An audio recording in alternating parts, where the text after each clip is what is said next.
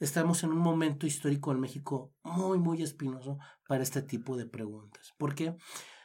Porque ellas ya están hartas de que nosotros nos acerquemos, ellas ya viven en constante miedo.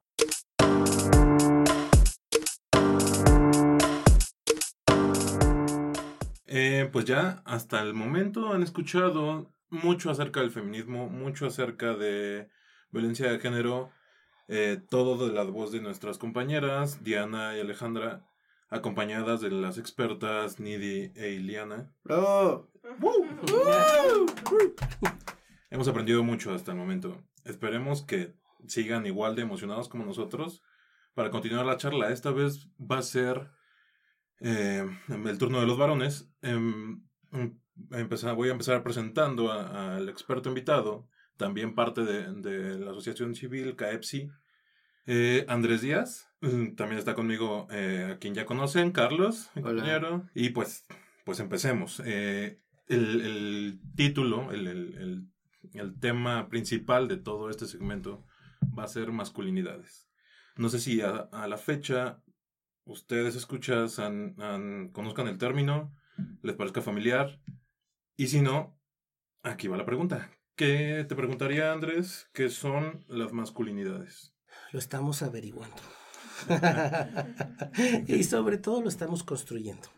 Qué entrega. Lo, lo estamos construyendo como, como un compromiso de nosotros los, los varones por generar algo que no existía y que no existió desde que las mujeres empezaron a demandar algo a nosotros. Un enfoque, una visión y un compromiso, como mencionaba en la mesa anterior, muy moral, muy ético, por empezar a generar cambio.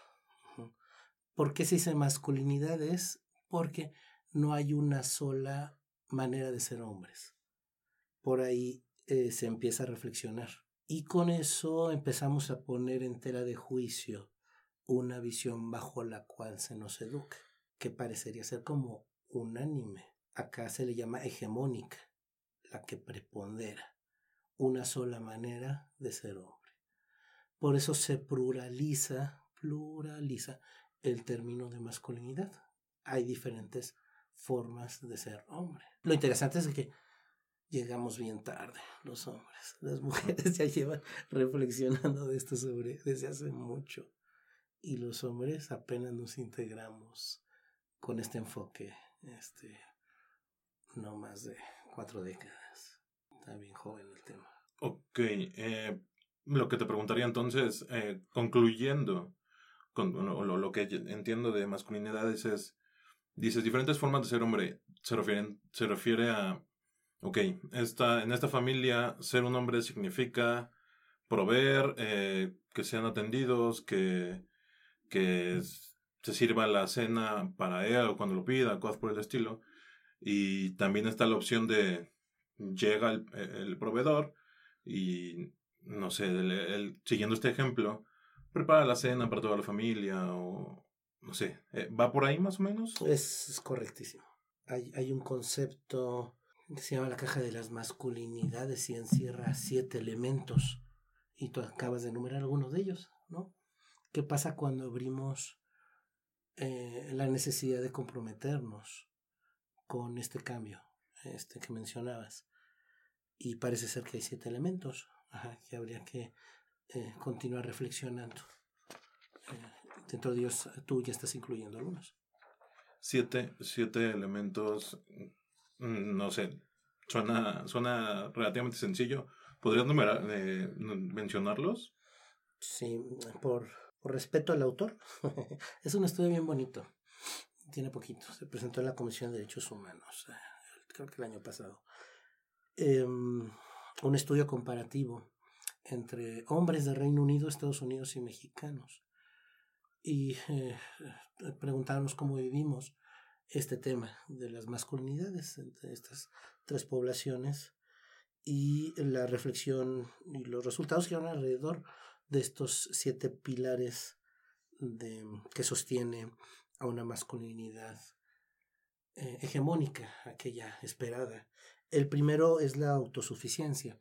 A nosotros nos piden y se nos pide y nos construimos todo el tiempo con relación a que nosotros somos todopoderosos. Nosotros resolvemos los problemas solos porque así lo podemos hacer. Eh, nos enseñan a ser como muy, muy egocéntricos. Así crecemos. No necesitamos de la otra persona y a veces hasta ni siquiera necesitamos de los otros hombres para poder enfrentar los problemas laborales, de pareja, de salud que tanto nos aquejan. El segundo pilar es de que se nos enseña que no eres hombre si no eres fuerte. necesitas ser un hombre físicamente fuerte y mostrar así como nuestros héroes patrios, ¿no? ¿Se han visto cómo están las, las estatuas? Como fortaleza, ¿no? Como paloma. Correcto. pechuga al frente, como las balas. Exacto. Así, balas, claro, muy, Superman, ¿no? Muy de, muy de héroes. Cómo se lleva incluso, ¿no? Al, tema de los superhéroes. Entonces tú debes de ser fuerte. Si no eres fuerte, no eres hombre. Entonces hasta ni te muestro que hay una emoción, ¿no? Tengo que mantener el pecho así erguido para no se te cuidadito y noten que titubeo, que tengo alguna emoción, porque ya valí. Esa caja de Pandora se va a abrir y van a poner en duda mi masculinidad, van a poner en duda que soy hombre. La otra es de que tenemos que ser siempre atractivos, ¿no? Un hombre tiene que, eh, así estamos panzones o descuidados, siempre nos construimos en que somos atractivos. Oye, ese, ese nos llegó directo al corazón. Escudo de autoestima. sí, así es, así es, de eso se trata. hay, un, hay un concepto que se llama la masculinidad, es bastante débil, es bastante frágil. Porque cualquiera de estos siete pilares que se pongan en duda, ponemos automáticamente en duda si somos o no hombres. Pero tradicionalmente la visión hegemónica es que te tienes que ver de una manera fuerte y si no lo eres, por eso todo el tiempo estamos compitiendo entre nosotros para ver quién es el más fuerte o es el más poderoso. Eh, el cuarto pilar es que la construcción de nuestra masculinidad gira alrededor de esquemas rígidos y poco flexibles. Los famosos estereotipos de los cuales se hablaba en la otra mesa. ¿Qué es ser hombre y qué es ser mujer? Entonces se nos educa bajo ciertos esquemas poco flexibles la manera en que debes de hablar, cómo te debes de comportar frente a un problema, una dificultad. Se saben, los hombres no lloran, ¿no? ¿Qué, ¿Qué, nos dice nuestra sociedad si un hombre llora? Putillo. Los hombres tradicionales no deberían de tolerar, no deberíamos de tolerar que algo se nos salga de control.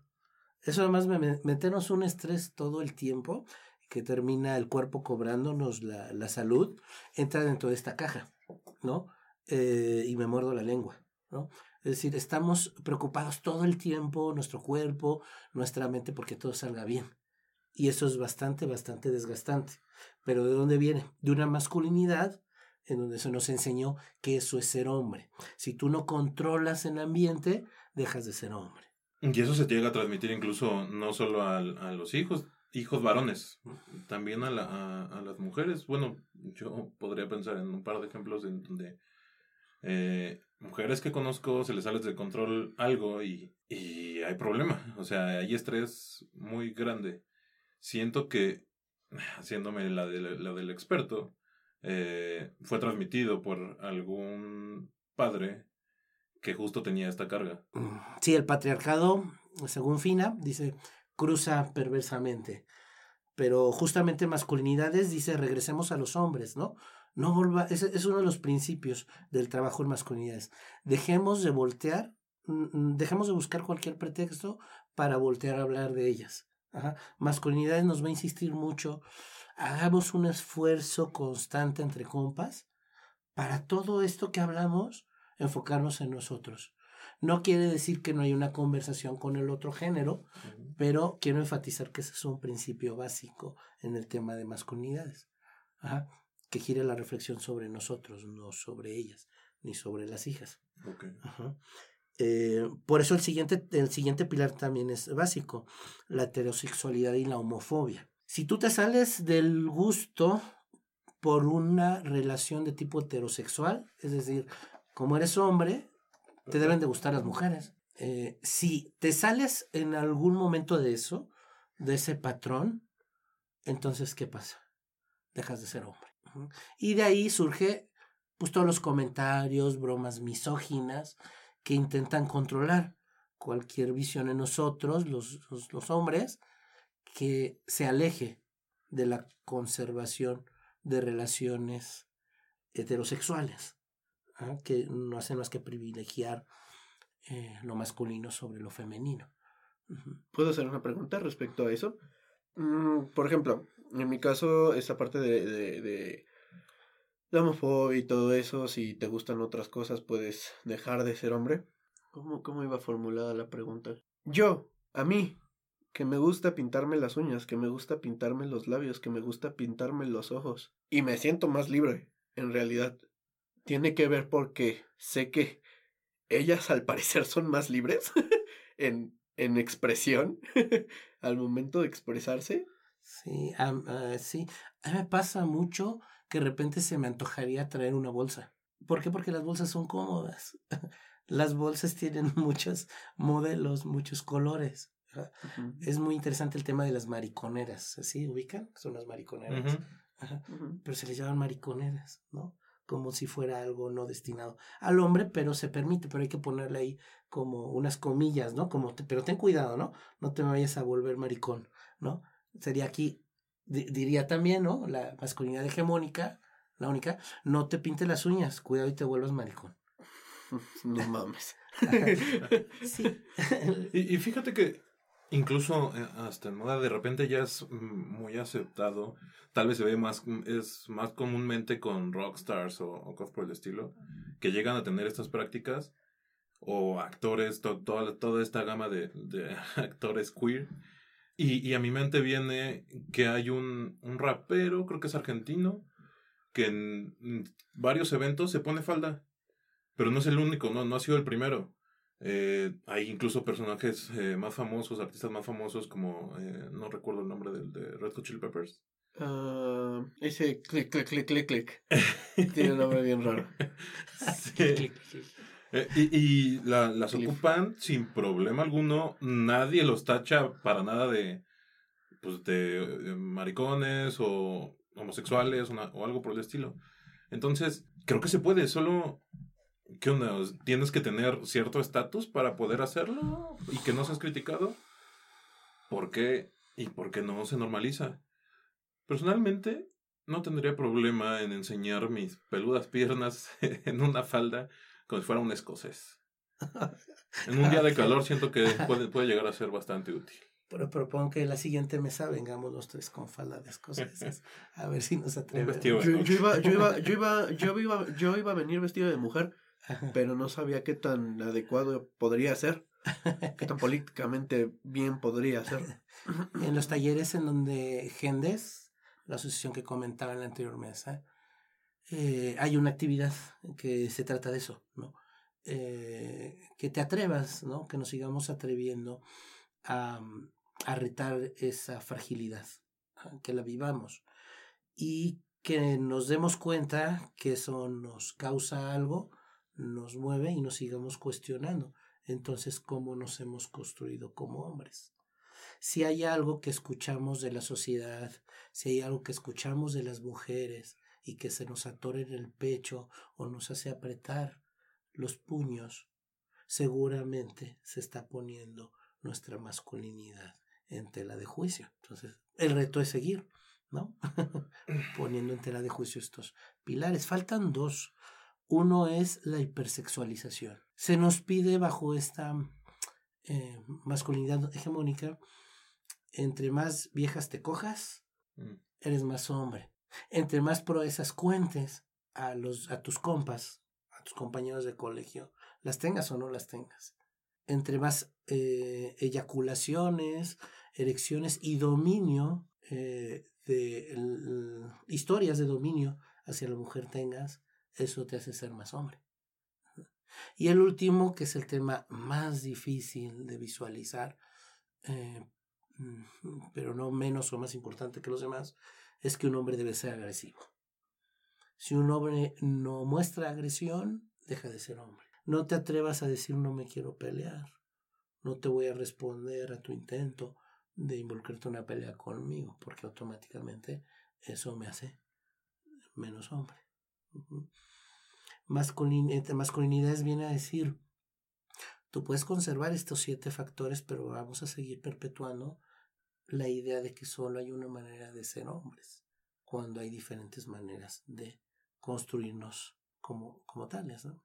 ¿Qué cómo sería que se quitara este, este estereotipo eh, de lo que es un, ser un hombre y pues simplemente ser? Eh, lo de me siento cómodo pintándome las uñas o me siento cómodo usando una falda. Suena muy retador y más en una, en una cultura como la mexicana, muy, mm, o sea, imagínense el problema que hubo con, el, con esta pintura de Zapata, este, usando tacones. Era una pintura de una persona, de un personaje que falleció hace mucho y hubo problema, entonces imagínense lo, lo, lo, complicado que podría ser algo así. Eh, esta pregunta la hicimos como, eh, bueno, bien esta pregunta la hice fuera de, antes de grabar, o no recuerdo si, si la van a escuchar en otro segmento, pero existe, me gustaría saber, eh, de acuerdo a tus conocimientos, si existe alguna cultura en donde estos problemas, estos tabús, estos eh, masculin más esta unimasculinidad, no sé si sería correcto decirlo así, que solo hay una manera de ser hombre, no existe. O sea, simplemente eres hombre y ya.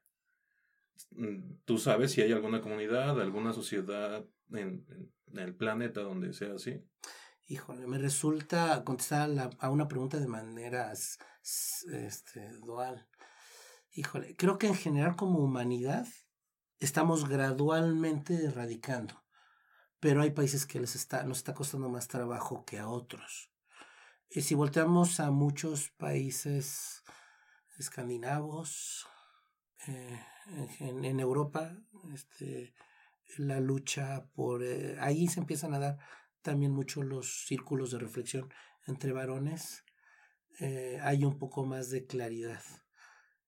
Países como Canadá, en donde la diversidad, la aceptación, ese tal vez en el fondo sea el tema, aceptar que somos diversos, que somos diferentes, eh, están un poco más adelantados.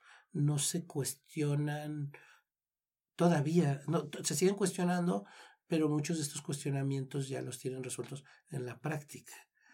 Eh, países que han logrado uh, Uganda este equilibrio en salarios, por ejemplo, este, después de que sufrieron una crisis por la falta de hombres que estaban siendo, que, que estaban matando, ¿no? Entonces se empieza a dar esta reflexión y se logra una equidad, ¿no? En, en, el, en, en los salarios de los países donde se ha logrado llevar esta reflexión a la realidad, ¿no? A que realmente haga, tengamos un cambio en las prácticas y en la forma de relacionarnos este, con, con los otros géneros. Habemos países que nos cuesta más trabajo por tener una cultura patriarcal más, más arraigada. Y justo entrando en, en el tema patriarcal y en la parte del machismo y en lo opuesto mm, que por definición parece ser no sé si parece ser la, eh, la expresión correcta, pero lo, opuesto que es al, feminismo. Los hombres tenemos derecho, desde, desde toda esta... Si, si te pones a pensarlo desde estos pilares que, que comentas de, de, lo que es ser un hombre, parecería que tenemos derecho a opinar en cada tema, ¿no? Tenemos la prioridad para opinar en lo que sea. Siempre ha sido así. Y es más, probablemente cuando empieza a hablar un hombre en su casa, el, el, jefe de familia, todo el mundo se calla y lo escucha. Eh, no, no importando si tiene razón o no. Partiendo de, de, esta, de este hecho, la, la, siguiente pregunta sería, ¿los hombres tenemos derecho a opinar, criticar, este, apoyar, si, si es el caso, si eso se quiere, defender la causa del feminismo, defender, eh, sí, toda, toda esta parte de la violencia de género? Sí, eh, nos gustaría saber tu, tu opinión al respecto. Mm, no. Así, así, no, punto final. Sí. Tenemos eh, como humanidad, y hay un concepto contemporáneo que es coeducación, ¿no? la, invitación a que eh, establezcamos diálogos entre, entre géneros, eh, sean cuales sean estos. Eh, sin embargo, el énfasis en el derecho a criticar, esa es la palabra que más me retumbo ahorita. Derecho a criticar, pues nuevamente, ¿no? Es volver a apropiarnos de las necesidades y de los discursos de ellas para hacer los propios, ¿no? Casi, casi es como dame permiso para, pues ahí te va otra vez, ¿no? El dominio y el control. Hay que, debemos entender los hombres que ese es un espacio que generaron ellas, que es para ellas, porque ellas lo crearon y es una necesidad que ellas necesitan atender. Lo que nosotros nos toca es dejar de sostener lo que estamos sosteniendo que hace que ellas tengan que generar este movimiento continuamente para que nosotros dejemos de hacer lo que a ellas les está, ya les tiene hartas. Entonces es muy interesante porque estos discursos son muy comunes, ¿no? Nos interesamos más en que nos permitan entrar al feminismo que mandar nuestra energía a dejar de sostenerlo. Porque al final de cuentas quien estamos sosteniendo somos nosotros. Entonces, por eso resulta muy categórico y creo que por ahora nos conviene a ambas partes responder de manera categórica. A mí en mi actividad docente, no te creas, me meto mucho también en este cuestionamiento porque como docente la mayoría de mis estudiantes son mujeres y entonces ellas me preguntan, pero hay una diferencia entre que ellas nos inviten a dialogar sobre el tema, a que nosotros nos sintamos con el derecho, porque la palabra es clave ahí, ya, está, ya, es una palabra muy patriarcal que se nos está colando. O sea, estoy queriendo que me den el derecho a invadir un espacio cuando no soy invitado. Entonces, si una marcha es para mujeres, pues ¿por qué es eso? Es para mujeres, es de ellas. Si me invitan, posiblemente hasta me digan, pero vas atrás. O sea, ¿qué les dirías a los que, mm, los que escucharon el segmento anterior, eh, a los que nos comentaron eh, tus compañeras, eh, Nidi e Ileana, hombres que asistieron a la marcha, que no este, o sea, no eran, entiendo que no eran una gran cantidad, pero había, cuando se esperaría que hubiera cero. ¿Qué les dirías a estas personas? Probablemente, no sé, es más, se me ocurre que hasta pensando que acompañaron, pensando que las personas que estaban acompañando necesitaban protección. Habría que preguntarnos qué hacían. Como no lo sé, porque no estuve en la marcha, mm. no podía. Pero sí me queda claro que en las primeras marchas los hombres iban al frente. Y eso estuvo mal, porque seguramente tienen en la cabeza que tenían el derecho a opinar y a criticar. Y si, y si soy hombre y quería ser espectador de un hecho histórico, en el país? ¿Estoy mal? ¿Estoy bien? ¿Se me permite? Híjole, no lo sé. Este, yo invitaría un diálogo a esos hombres, ¿no? Para poderlo saber. Yo decidí no estar. Fue lo que se me hizo para mí más congruente y más cómodo. No estar ni siquiera cuestionarme. Ajá, ya mis compañeras me platicarán, ¿no? Cómo estuvo. Este, no, realmente no sé. Siento que ya no puedo ir más allá. Eh, le preguntaría a estos hombres que hacían ahí, si fueron invitados, ¿no? Ya no se me ocurre qué más pensar, porque no están, no están ellos. no les puedo preguntar. Espero que no hayan ido a querer ser protagonistas de algo que no, que no les toca. Entiendo, pero entonces, bueno, por lo que veo, eh, busca siempre tener mesura al, al, momento de opinar acerca de estos, de, de, este tema en específico. Una marcha que es que como el protagonista principal fue el género femenino, más bien el protagonista único fue el género femenino. Entonces, eh, supongo que tal vez el, el, ejemplo lo podríamos tomar, creo que de ti, que, tienes un poco más de preparación en el tema, de ser eh, mesurados al momento de opinar, de incluirnos donde no nos están llamando. Y a pesar de que compartamos ideales o eso creamos, eh, pues sí, porque al final, por mucha empatía que intentemos, creo que son eh, años y años y años de discriminación. Entonces, incluso alguien que se podría considerar empático difícilmente podría entenderlo por completo. sí, y, se, nos cuela, se nos cuela tan sutil. Es decir, eh, mañana es un día de nuevamente luchar. Y las mujeres dicen, no salimos a trabajar como una forma de seguir expresando cómo nos estamos sintiendo y de demandar un cambio.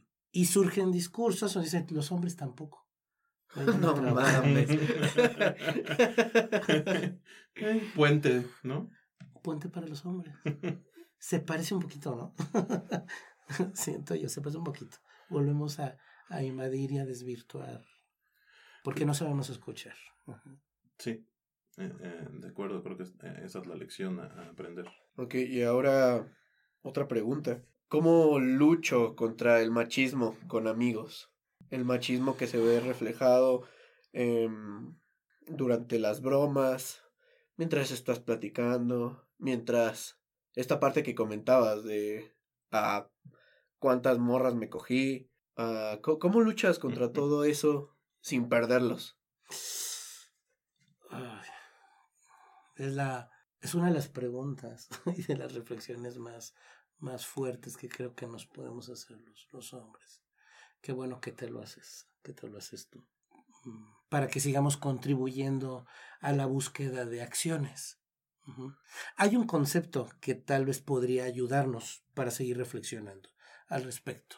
A los hombres para mantenernos en esta caja y no abrirla, de esta masculinidad poderosa, hegemónica, tenemos que hacer pactos entre nosotros. Si rompemos esos pactos, dejamos de ser cuates. Nunca fallar en una peda. Así es. O, ah, ya vas tarde, puto, no vas a tomar. Se me ocurre, ¿no? Lo, has vivido. Alguna vez. Uy, los bro codes. no, no, pedales mi bicicleta. Bros before. Ah. Bro, uy, el bros before hoes. ¿Qué, ¿Qué, es eso? sí, el amigos antes de putas, tal cual es así, ¿eh? Bros before hoes. El bro code, el código, de amigos. Ah, Ajá. ese código en el enfoque de masculinidades son pactos. Mm, se nos enseña a hacer pactos entre hombres. Y si no cumples al menos con estos siete criterios, dejas de pertenecer. Yo para eso tengo un ejemplo. Em, tengo amigos muy cercanos que justo tienen bien clavados estos siete pilares, ¿no? Eh, clavadísimos. Y a pesar de eso, son mis amigos. Y debo decir que yo no los tengo tanto como ellos. Como comentaba, o sea, creo que ninguno de ellos pensaría en ocupar una falda. Y yo, sin problema, sí, sí, lo, sí lo pienso. Creo que entre, entre mis amigos, eh, seguro van a escuchar esto, ya me dirán ellos cuando los vea, eh, ya me aceptaron como el raro, como el, el, chendo. O también me, me, suelen decir el mujer, desde hace años, el mujer. Porque resultaba que en, pedas, en fiestas, si estaba con ellos, eh, hubo mucho tiempo en que mi participación en las fiestas era estar bailando con mis amigas, que muchas de ellas e, eran sus novias, este, pues yo prácticamente era como ellos estaban ahí eh, tomando, tomando, tomando. Yo me acercaba eh, un trago y otra vez a bailar. Y, y de hecho, mis amigas me, me, sacaban a bailar, pues porque ellos normalmente, eh, pues, no decían, espérame, pues estoy platicando acá. Entonces terminaba bailando yo. Oh, y, y justo por esto causaba que al final de la noche el alcohol hiciera más efecto en, en, en ellos no así en las mujeres, entonces terminaba platicando de madrugada con mis amigas. Por eso terminaba siendo el mujer, porque estaba con ellas. Pero esto no me sacó del grupo, esto no me... Eh, me, me de verdad siento su aprecio y yo acepto, acepto como son y creo que a estas alturas aceptan como soy. Pero sí somos polos opuestos en algunos temas. Entonces, sí, eh, a veces pasa, creo que, creo que en realidad pasa muy seguido esto que comentas de, pues sales de grupo, no puedes pertenecer al grupo, pero creo que también se puede si se aprenden a respetar, ¿no? Lo ideal, entiendo, sería que no, no existieran, no tuvieran tan arraigados estos siete pilares y se permitieran ser, ser libres, ser, o sea, los he visto llorar por la, por la, el tiempo que llevo de conocerlos a todos, porque en algún momento de cada noche o de cada plática, y ya sin necesidad del alcohol, podemos sincerarnos, pero creo que tiene todo que ver con el tiempo. Siempre, siempre hay un punto en la peda, ¿no? De, de llorar. Estás bien pedo, hay desmadre, lloras, abrazas y vuelves a estar pedo. sí. Sí. Entonces, sí, como si el alcohol fuera necesario para establecer este tipo de, de relaciones, ¿no? Y ese es un gran problema, ¿no? Porque no podemos entonces manifestar emoción hacia otro hombre porque se pone en duda tu, tu, tu, masculinidad, ¿no? Entonces necesitas la influencia de un agente químico, ¿no? Que te logre, por cierto, dormir ciertas zonas del cerebro y entonces ya me puedo expresar qué fuerte y qué pesado, ¿no? Es esta construcción de lo que es ser hombre. Estaba pensando un poquito en, en el ejemplo, a mí me pasa algo, algo muy similar, pero creo que también un poco más radical. Yo no tomo, yo no bebo. Y beber en nuestra sociedad es un tema muy importante para poder ser hombre, ¿no? Veamos nada más a nuestro Pedro Infante, ¿no? Como figura este, de lo que es ser hombre, ¿no? Te tiene que emborrachar. A mí me pasa algo muy curioso. Oh, ah, pues ya, ya, ya, actualizado, ¿no? A mí me pasa algo muy interesante porque yo no tomo. Ajá. No, me, no me gusta el yo no sé lo que es este, una, una borrachera. Eh, no por persinarme, hay algo en mi cuerpo que no, no lo acepta y realmente no me interesa mucho como, como eh, emborracharme para mostrar este, masculinidad. Pero a mí cuando la gente este, me ve contento en una fiesta, me pasó en, en diciembre, cantando, karaoke, gritando, eh, pues aprovechando la fiesta, ¿no? Para lo que debe ser, bailar, reír. La gente al final me dice, ¿vas a regresar manejando? ¿Estás bien? o así te cantando. Hay espacios laborales en que la gente cree que yo tengo problema con el alcohol. Por la forma en que expreso alegría. Porque me pongo rojito cuando... Ajá, exacto. Parecería ser que entonces para mostrar felicidad con la gente necesitas estar tomado. Eso es una manifestación de pacto. Y si no tomas, ya no perteneces. ¿no? Yo, yo, te felicito porque entonces tal vez pertenezcas a, a un grupo de amigos que se permiten flexibilizar un poco, ¿no? Pero híjole, las cosas se ponen más difíciles cuando en masculinidades decimos, ¿qué tenemos que hacer los hombres para desbaratar el, el para dejar de sostener el patriarcado y esta figura hegemónica? Decirle al otro que lo estamos sosteniendo. Y tal vez eso no nos guste escucharlo. ¿Cómo es esto? Con decirle al otro que estamos sosteniendo. ¿Cómo digo eso? Eh, ¿Por qué me dices mujer? Ya. Eso está incómodo. Ajá. ¿Y si realmente no me incomoda? es, es, está bien, pero masculinidades nos invita a que sí lo hagamos. Ya. Porque si ves a tu compa que le da un piropo a una mujer en la calle y tú no haces nada, Mm. te estás quedando callado y no estás haciendo nada para detener eso.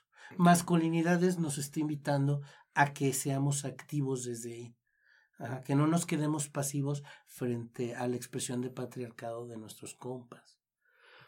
Y si, por ejemplo, una parte de mí disfruta eso, porque yo puedo sentirme cómodo, como lo, como lo dije, con las uñas pintadas, la chingada.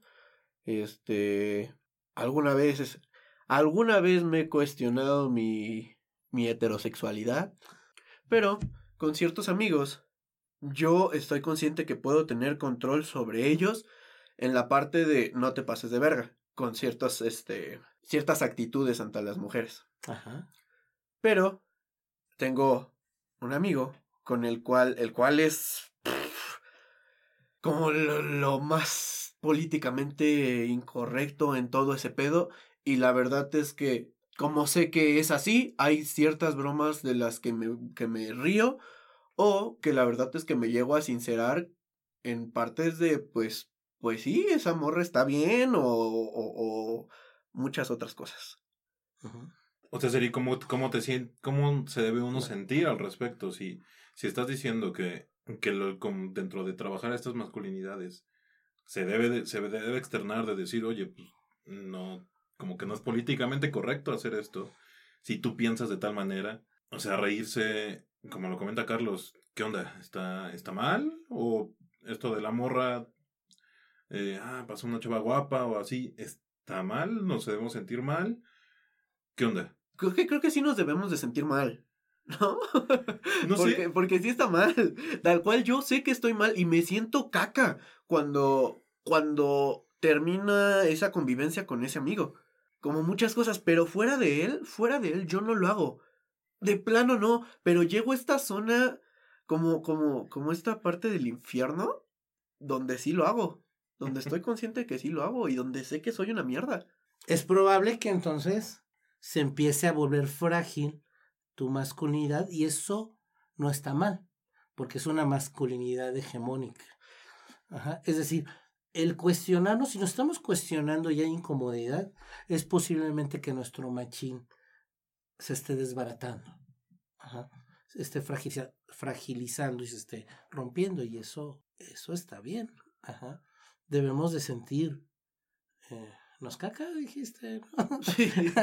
Tal vez no maltratarnos, ¿no? Eso tampoco está como muy bien. No, no, no, sí hablo. Pero, pe- pero sí, de fondo el tema es, hay algo que me está incomodando, ¿no? Y ese es, ese es un muy buen indicador acá en el tema de masculinidad. Si algo me está incomodando y ya lo identifico como algo que puedo y quiero cambiar para estar mejor como persona, eh, probablemente entonces giremos hacia otra forma de ser hombres.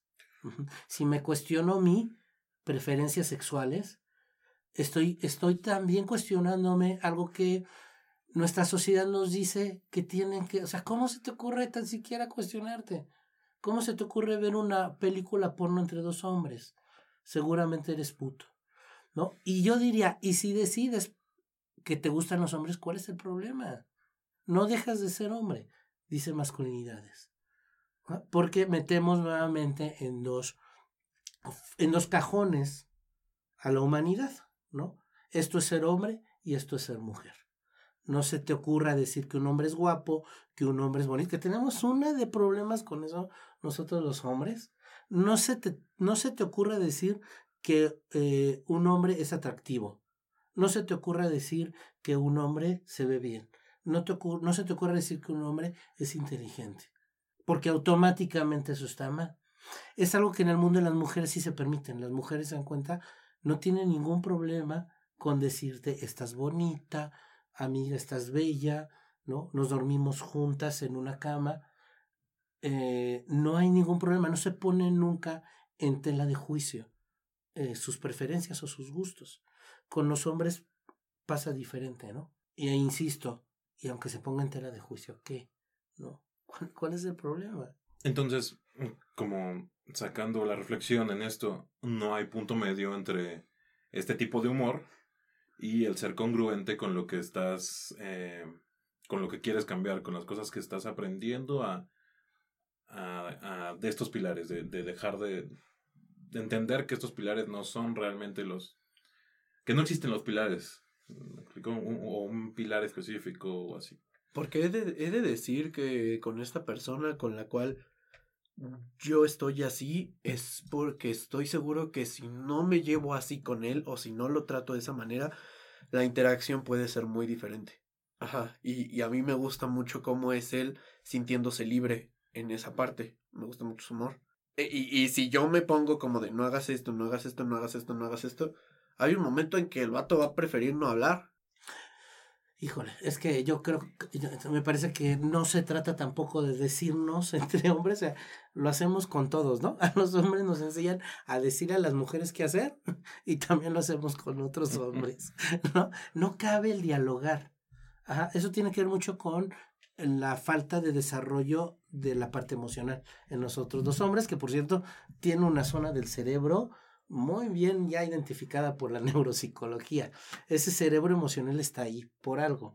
Parece ser que los hombres no lo usamos igual que las mujeres, pero sobre todo no lo utilizamos para entrar en contacto con otros hombres. Solo vemos, le tengo que mandar o decir lo que no me gusta. No lo puedo negociar a partir de lo que yo necesito del otro amigo hombre. No le puedo decir me estoy sintiendo mal por esta forma en que los estamos, nos estamos relacionando. Es más, usamos generalmente el alcohol para podernos comunicar entre hombres, ¿no? Y eso es algo que nos limita mucho en la comunicación entre hombres y en general con las otras personas. No se trata de empezarnos a, a, a, decir qué tenemos que hacer porque entonces entramos en la competencia. Se trata de ser francos, pero también de... Hay, hay, hay, un, hay una estrategia que utilizan mucho en estas asociaciones, que es GENDES, que es pedir permiso. Entonces, en un principio se hace así como muy mecánico, y entonces decimos, ¿puedo? ¿Puedo decirte algo? Con el tiempo no lo necesitas decir, pero ya está implícito que algo le quieres decir a tu camarada, a tu amigo, a tu compa, a tu primo, a tu hermano, a tu papá, a tu hijo. ¿no? Como una forma de solicitar que me permita entrar en su espacio emocional, porque se trata de un tema muy sensible, muy frágil. Y si logramos practicar esto, yo creo que si logramos practicar esto entre hombres, empezaríamos a cambiar la cultura. Y no necesitaríamos el alcohol para comunicarnos y no necesitaríamos la imposición para yo decirte algo y que tú me escuches. A veces nos confundimos el ser directos con ser violentos. Se trata de ser directos, pero también ser conscientes de que estamos con otra persona que seguramente también se pueda sentir mal o necesite algún tipo de permiso para poderle comentar algo. Y este, este ejemplo, este tipo de permiso para poderle comentar algo me hace reflexionar y justo es una de las, de las eh, cuestiones que tenemos nosotros aquí, es cuántas historias de amor no han empezado en la calle. Me cruzo con la mujer más guapa del mundo o la que dijo el comentario más bonito o los ojos más bonitos o la risa que me encantó y quiero hablarle. Anteriormente y, y, de hecho me estoy sintiendo un poco ratero con esta pregunta porque en realidad el, que la puso en la, en la mesa fue en la pizarra fue, fue Carlos. ¿Cómo, ¿Cómo te relacionas, cómo te acercas a, a esta mujer que te gusta? Sin, sin, sin, sin trastocar esta parte que dices de yo, hombre, tengo permitido acercarme y decirle lo que sea, no sé, un piropo, llegar con, con qué bonita te ves o qué guapa o qué ojos Tal vez tendríamos ahorita que adivinar muchas cosas. Ah, soy franco, porque estamos en un, en un momento histórico muy difícil. Estamos en un momento histórico en México muy, muy espinoso para este tipo de preguntas. ¿Por qué? Porque ellas ya están hartas de que nosotros nos acerquemos. Ellas ya viven en constante miedo. A mí me ha pasado muy seguido, me da pena, me da tristeza, no sé qué hacer, que voy caminando por una acera y una mujer que viene así, de este lado, en contrasentido, se hace a un lado. Entonces yo con pena, pues, pues me hago al otro, ¿no? Y hasta agacho la mirada. Eh, no dejo de cuestionarme por qué pasó eso en ella, si yo no le hice nada. Pero cuando regreso al contexto histórico, puedo ser empático. Y decir, pues bueno, nosotros lo hemos provocado como hombres ese miedo. Entonces, em, creo que vale mucho la pena actualmente prender al máximo como varones nuestros sensores de sensibilidad, porque no sabemos detectar tampoco los mensajes que nos dan las mujeres respecto a la forma en que ellas quieren que nos aproximemos. Creo que ese es el problema de fondo.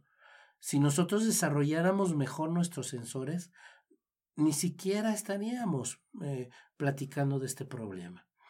El asunto es que los hombres nos interesa solo escuchar nuestros sensores y cómo queremos aproximarnos a las mujeres. Por eso las mujeres están con este sentimiento de no te me acerques, aunque no sean malas tus intenciones. Eh, creo que nos conviene mucho ahorita ser muy empáticos, los hombres tener los sensores muy abiertos y acercarnos de una manera sensible, diría yo, escuchando también lo que la, la otra persona a la que nos queremos acercar. Somos bien bruscos para acercarnos a las mujeres, ¿no creen? Ajá, nos vamos de bulto. Pero además seducimos, el problema no es la seducción. Vamos ya con la idea de que si nos acercamos alguien nos va a aceptar. Ese es generalmente el código que tenemos en la mente. ¿Por qué? Porque soy guapo, porque soy varón, porque a mí nadie me rechaza, porque por el simple hecho de querer tener relaciones sexuales, pues entonces me va a aceptar la otra pareja. Hay un discurso muy interesante, pero Creo que sería más políticamente eh, correcto si hubiera un panel de mujeres y hombres. Hay un discurso que he leído y escuchado de las mujeres, que en este momento histórico, histórico también dicen, dime directamente lo que esperas de mí. ¿Quieres coger? Dime. Ah, bueno, no se va a decir así, ¿no? es decir, quieres tener relación. Así lo, así lo he leído, ¿eh? ¿Tienes intención de solo una relación romántica? Pues Dímelo que solo es romántica. Ya nosotros decidiremos también qué es lo que nosotros necesitamos. Pero actualmente se está dando un momento en donde esto está siendo muy difícil por el momento histórico. Entonces creo que los hombres lo que nos toca es tratar al máximo, seguirnos esforzando por prender todos nuestros sensores y no invadir un espacio de ellas. No es nada fácil, ¿eh? Es un esfuerzo muy, muy, muy fuerte que tenemos que hacer. Lo cual llevaría a una pregunta que es, ¿cómo me relaciono sin sentirme mal? Es muy interesante que los hombres busquemos nunca sentirnos mal y ese podría ser ya un problema de fondo. Porque nuevamente es un mandato patriarcal. Siempre los hombres queremos estar bien. No soportamos estar mal. No soportamos estar tristes, no podemos soportar que nos digan que no. es, es algo que nos dicen desde que somos pequeños. Solo basta que desees algo para que se te dese algo y tú puedes estar bien en la vida. Yo siempre digo, si te estás sintiendo mal por algo, es posible que crezcas, pero no evites sentirte mal escucha la emoción de fondo. Acá trabajando en CAEPSI con el tema de la inteligencia emocional es la emoción de malestar te está diciendo algo. Pero tenemos que trabajar juntos para identificar qué nos está diciendo nuestra emoción, porque igual no nos enseñaron a escuchar las emociones. Entonces seguramente habrá que indagar si detrás de ese malestar hay una tristeza, hay un enojo, hay una frustración, hay un dolor. El problema es que a nosotros los hombres y las mujeres nos preguntan, ¿cómo estás? ¿Y qué decimos casi siempre? O nos preguntan, ¿cómo te sientes? Bien. Todo bien. Todo bien. Todo chido. y si no está chido, ¿cómo está todo?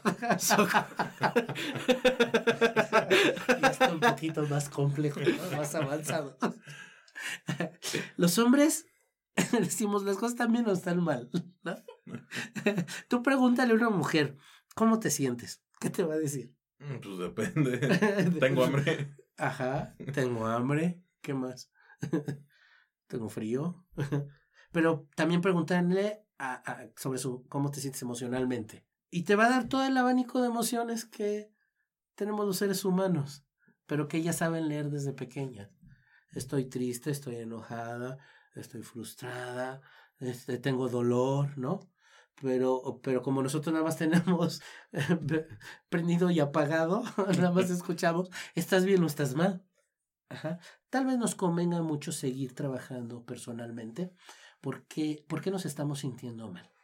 Tal vez mm, sea parte del cambio, seguir eh, cuestionándonos, que es lo que nos dicen masculinidades, cuestionate cómo te estás sintiendo y por qué te estás sintiendo. Si no te lo cuestionas, es muy probable que digas, tú, mujer, tienes la culpa de que yo me esté sintiendo así. Y ese es un gran problema que no nos va a sacar del tema que estamos perdón, viviendo actualmente, ¿no? Con, con, el, eh, con los movimientos feministas. Eh, otra pregunta muy... Eh, creo que la mayoría, el 90% de los hombres que quieran reflexionar acerca de lo que están haciendo o de esta violencia no física, que es como la, más común, y, de la que todo hombre, creo que incluso el más machista, podría reconocer, eh, nos hacemos, es, ¿puedo ver porno? ¿Está permitido ver porno? ¿Es, ¿Es malo ver porno? ¿Estoy violentando si veo porno? Este, esto, no, creo que la pregunta nuevamente es de sí y no y, también puede meternos en... Por fortuna existe algo que se llama porno feminista. Eh, ahorita va a quedar como muy teórico. Yo invito a que se acerquen al porno feminista. en, lo personal yo tuve una experiencia cuando empecé, yo empecé a entrar al trabajo de apoyo como psicólogo con mujeres desde la reflexión de lo que eh, ellas sienten cuando son cosificadas por mero accidente. Yo empecé trabajando con eh, niños, eh, niñas y adolescentes y poco a poco me di cuenta que era importante trabajar con las mamás. De ahí, pues bueno, me empecé a, a, empecé a leer literatura sobre feminismo y me pasó algo muy interesante cuando de ahí empiezo a trabajar el tema de violencia. Me fui dando cuenta que gradualmente ciertos videos pornográficos me resultaban muy incómodos. No fue algo que me planteara conscientemente. Me di cuenta que me empezó a surgir. Principalmente me di cuenta, ahorita ya lo tengo como más reflexionado, más analizado, que en aquel entonces eran videos que maltrataban a la mujer. ¿no? Aquellos temas de gangbang, en muchos casos, y es algo que se ha discutido mucho en el feminismo, realmente esas son escenas en donde realmente la mujer no está disfrutando, está siendo violada. Y es un tema bastante fuerte, porque entonces estas películas lo que están promoviendo es la violación. Tan solo como los títulos, ¿no? De repente, el de chica adolescente llega a su papi y la nalguea y se lo mete por el ano y cosas por el culo y pedos así. Es como de verga. Eso, eso no es nada atractivo. si tú abres tus sentidos como varón y observas lo que está pasando en ellas, porque como comentaban hace rato este Nidi Ili, este, eh, no hay, no hay, el, el, el hombre es, está gozando por la penetración, pero no volteamos a ver a la mujer. Si uno abre los sentidos y pones atención en lo que está pasando en estas mujeres que están involucradas en estos videos porno, la verdad es que no lo están disfrutando y nunca lo han disfrutado. Si tú ves películas eh, o videos porno feministas, puedes ver claramente el contraste. Perdón, en el, en el goce, en el goce de mujeres, siempre es espinoso porque hay muchos videos que se hacen pasar por feministas y no lo son. No sé cada cuánto se hace este ejercicio. Yo es un tema que no escucho en muchas reflexiones con otros hombres, porque generalmente me encuentro con que lo que ellos quieren platicar sobre porno es otra cosa. a ver quién vio más y si conoces a, determinada actriz. El tema del porno desde el punto de vista feminista no tiende a ser atractivo en la conversación con otros, con otros hombres. Ahí tengo una duda. Eh, entonces, entendería que si una mujer eh, decide o se da cuenta que la única forma en que eh, se siente placer es con penetración, y tú comentas que el, el porno feminista no lo maneja así. ¿Qué onda? O sea, significa que ella por este patriarcado aprendió que, que, el placer venía solo de la penetración, ¿es así? ¿Qué tal si solo lo aprendió así a lo largo de su vida sexual? ¿Está mal? Es, o sea, me parece que no, me parece que es, eh, no sé, haciéndome la de lo importante, diría que es esta irresponsable decir que, que, es, que hay porno, eh, que en cierto tipo de porno no va a disfrutar la mujer. ¿Me explico? En, el desarrollo. Sí, sí creo todo lo que dices e, es, posible, pero también está la posibilidad de que no. ¿Qué onda? Claro, claro. Este. Tal vez haya que dar más, más información. Si, tú sigues, y, y, hay análisis muy claros al respecto, si tú sigues eh, mucho de la difusión de videos pornográficos en el mundo, llegas a las mismas empresas. Son empresas de trata de blancas, de trata de mujeres.